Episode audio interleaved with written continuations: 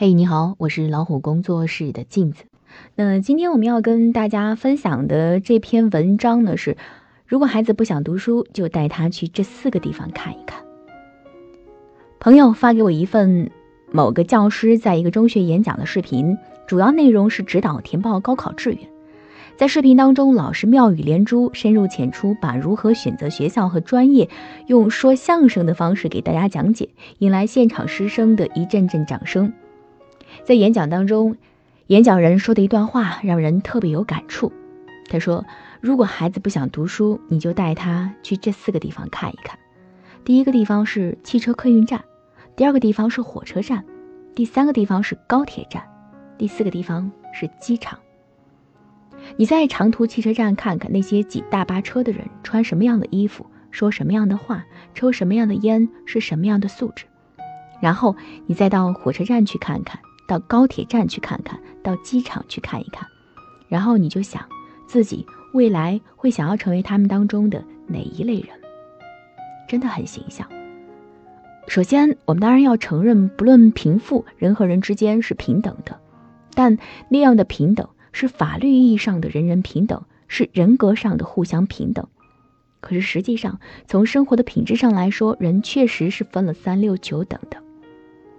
过年的时候，因为买一张火车票而需要大半夜排队，甚至不得不辗转千里骑摩托车返乡的人，和坐着高铁飞机穿梭于全国甚至世界各地的人，他们过的日子注定是不一样的。而影响我们过上不同日子的重要因素之一，就是读书。当然，肯定会有杠精出来说，谁谁谁没上过大学，照样经常坐飞机，甚至还有私人飞机；谁谁谁重点大学毕业，至今还在失业。这是抬杠，我们不必理他，因为你会发现，在挤大巴车的人流当中，名校的博士不会太多；在高铁和飞机的舱里，文盲也不会太多。对于我们每一个人来讲，努力读书，考上好大学，仍然是改变自己生活境遇的最重要的途径。这个道理其实很多人都懂，也有切身体会。还记得河南一位农民工在河南省实验中学暑期施工的时候写在教室黑板上的那一番寄语吗？他说：“不奋斗，你的才华如何配得上你的任性？不奋斗，你的脚步如何赶上父母老去的速度？不奋斗，世界那么大，你靠什么去看一看？一个人老去的时候，最痛苦的事情不是失败，而是我本来可以。每个人心里都有一片海。”自己不扬帆，没有人帮你起航，只有拼出来的成功，没有等出来的辉煌。那位农民工在休息的时候，在朋友圈看到了这段文字，回忆起自己年少求学的岁月，同时又想念家中读初中的儿子，有感而发，所以他把这段话写在黑板上。他想要激励城里的孩子不负美好时光，这也是他的肺腑之言。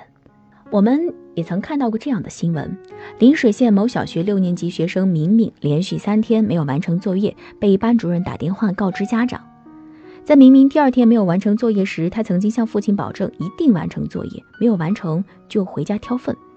结果到了第三天，他的作业还是没有完成。明明没有想到，他的父亲认真了，在周末带他回到了乡下老家，接受了一次苦难教育——挑粪。整个上午，明明挑着装有三四十斤重粪水的粪桶，往三百米远的玉米地里走了七八趟。即使中间他痛苦的流泪，向父亲保证，父亲也仍旧坚持说：“你不要向我流眼泪，你的眼泪现在对我来说没有用。”走。挑粪教育结束之后，明明向父亲保证提高学习成绩，并定下了期中考试目标，而且他还写了一篇作文《难忘的一天》。这篇作文里，他写道：“我起初还以为挑粪是一件非常容易的事，等我手接到粪桶，才知道多么的不容易。我用尽了全力才站起来，我走一步都非常的困难。后来我挑久了，就感觉肩上和脖子后面的骨头都非常痛，还感觉肩上挑的粪越来越重，就像肩上扛着一座泰山似的。这让我知道了以后。”要好好读书，更让我深深体会到了在农村生活有多么的不容易。根据明明老师反映，孩子回乡下挑粪体验之后，每天布置的家庭作业都认真完成，就连字都写得非常工整了。确实很有道理。我们教育的一大难题就是如何把成年人惨痛的教训告诉给下一代，并且让他们相信。记得有一位家境艰难、不得不经常帮多病的父母干农活的高考状元说过：“跟在地里干农活相比，坐在教室里读书。”是最幸福的事情，也许这样的生活感悟使得他更加珍惜学习，所以最后取得了优异成绩。有句话说得好，现在中国有一个可怕的现象，就是全民富二代，不管家庭条件穷也罢，富也罢，都在富养孩子。家长们总是把自己的苦和痛隐藏起来，把最光鲜的一面留给孩子，以至于很多孩子看不到生活的本质。其实，让孩子知道生活本来的样子，让他体验一下烈日下的苦，感受一下肩膀上的痛，对他在课堂上的表现真的会有正面的促进作用。如果您是一个家长，您曾经让孩子感受到过这样的教育吗？更多精彩，不要忘记关注微信公众号“老虎小助手”，我是镜子，感谢您的陪伴。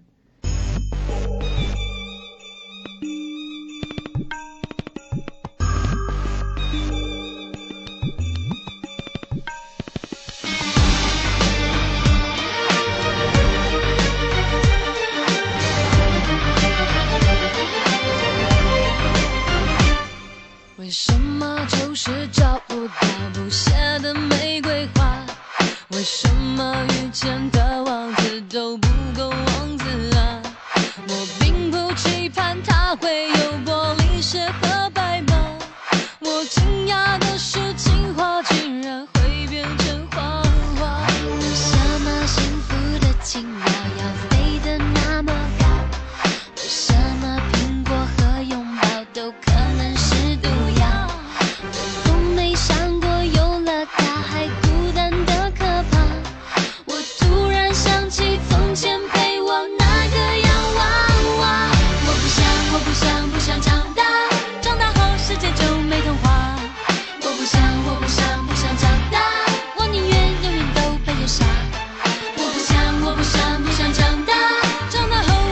失去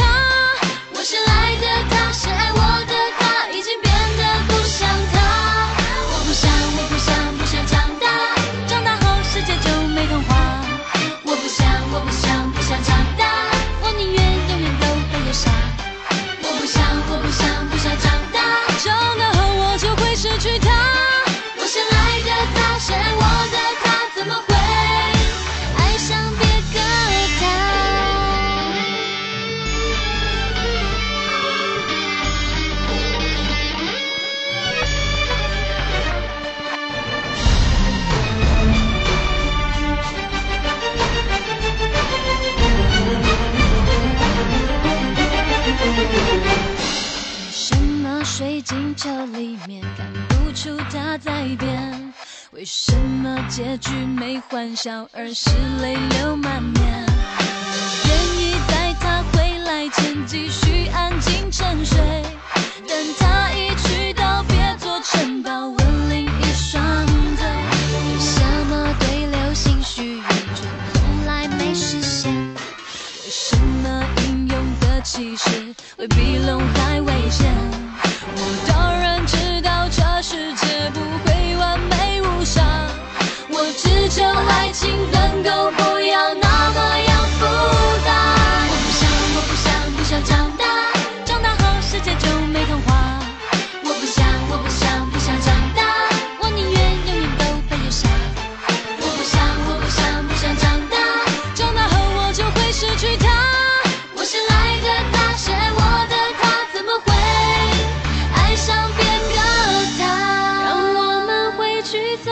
好不好？天真、愚蠢、快乐、美好。